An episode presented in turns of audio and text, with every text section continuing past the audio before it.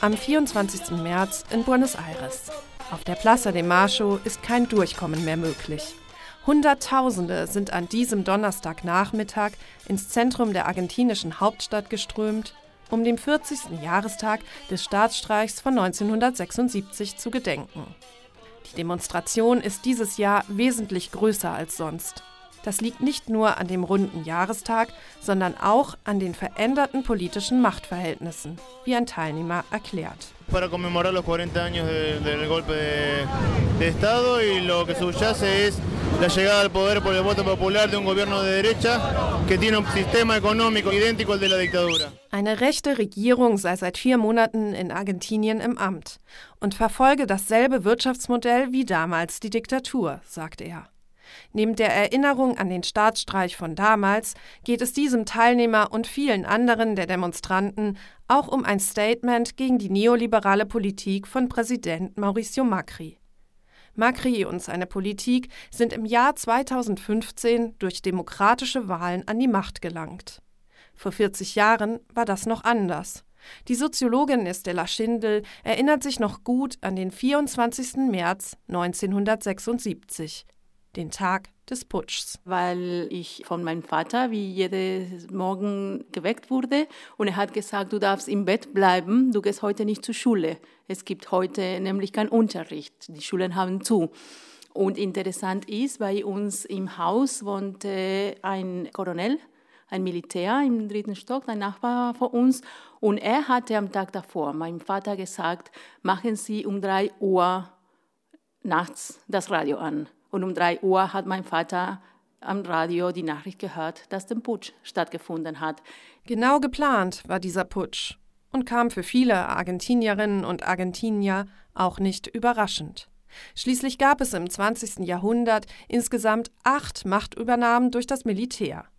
Und doch war dieses Regime anders als die vorherigen, brutaler und zugleich heimlicher die Soziologin Estella Schindel.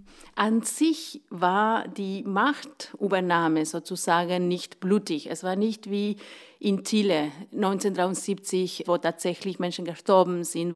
Was sich veränderte ab dem 24. März ist eben die Dimension der Repression, aber auch, dass die Gewaltaktionen der Staatsterror, der Staatsterrorstrukturen heimlich wurden. Man hat es nicht mehr gesehen. Bis diesem Zeitpunkt war es so, dass oft Leichen mit, mit, mit Dutzende von, von Schosse und so auf die Straßen gefunden worden waren. Und damit wollte man auch beitragen, dieses Klima der Angst, des Terrors, des Unerträglichen zu fördern, die letztendlich dazu geführt hat, dass viele Menschen eigentlich den Putsch begrüßt haben und geglaubt haben, dadurch wird es besser. Ab dann war es so, dass die Menschen spurlos verschwunden sind. Die Jahre vor dem Putsch waren geprägt durch den Konflikt zwischen Staat und Guerillagruppen.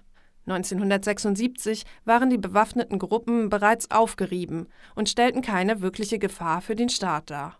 Und doch dienten die sogenannten Subversiven den Militärs als Vorwand, um an die Macht zu gelangen.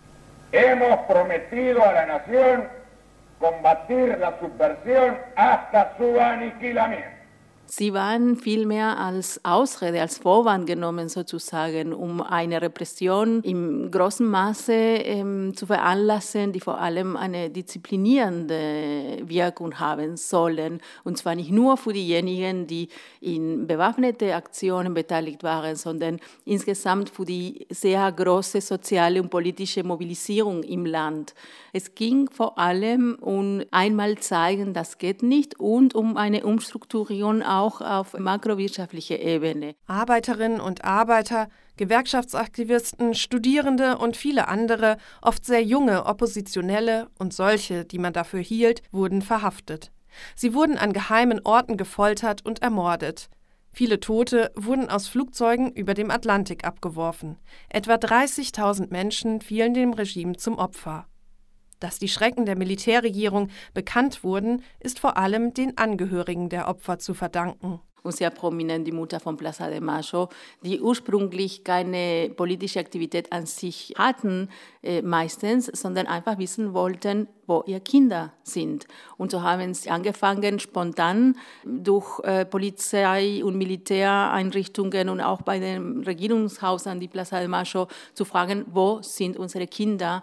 Und äh, aus äh, dieser mehr oder weniger unartikulierte, spontane Aktion hat sich dann eine sehr, sehr ähm, mächtige äh, Sozialbewegung entwickelt. Nach dem Ende der Diktatur folgten viele Jahre des Kampfes für Erinnerung, Wahrheit und Gerechtigkeit bis ab 2003 die Regierungen von Nestor und später von Christina Kirchner die Anliegen der Menschenrechtsbewegung zum Staatsprojekt erklärten, beschreibt die Soziologin Estella Schindel. Und dadurch wirklich ein Prozess ermöglicht, von den vielen nicht mehr geglaubt haben, dass es möglich sein würde, nämlich dass die Amnestie-Gesetze äh, abgeschafft werden durch den Kongress, dass sie für äh, verfassungswidrig erklärt werden, dass die Prozesse gegen die Militär wieder aufgerollt werden, dass viele ähm, ehemalige Gefangenenlager durch die Zivilgesellschaft zu Orte der Erinnerung und Zentren der sozialen und politischen Aktion werden. Mit Mauricio Macri regiert seit Dezember 2015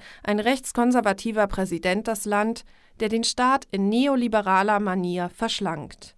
Zehntausende Staatsbedienstete sind schon entlassen. Auch im Menschenrechtsbereich gab es viele Einschnitte, wenngleich Macri nicht auf offenen Konfrontationskurs geht. Giselle Tepper von der Organisation ICHOS spricht von einem doppelzüngigen Spiel. Während im öffentlichen Diskurs das Korrekte gesagt wird, das, was die ganze Welt gerne hört, nämlich dass Erinnerung, Wahrheit und Gerechtigkeit weiterhin Staatspolitik sein werden, werden tatsächlich viele Programme gestrichen und Leute entlassen. Es gibt viele Beispiele, wo Macri gegen seine eigenen Aussagen handelt. So wurden kürzlich 60 Stellen im Kultur- und Gedenkort Esma gestrichen, in dem sich unter der Diktatur das größte geheime Folterzentrum befand. Anderen Einrichtungen und Programmen geht es ähnlich. Macris Regierung spart vor allem dort, wo sie sich unliebsamer Meinungen entledigen will. Die Aufarbeitung der Diktatur ist ein nachrangiges Thema, nicht zuletzt, weil viele Träger des militärisch-bürgerlichen Regimes von damals heute auch seine Regierung stützen. Schon deswegen ist die Demonstration zum 40. Jahrestag der Diktatur auch eine Kampfansage in Richtung Macri.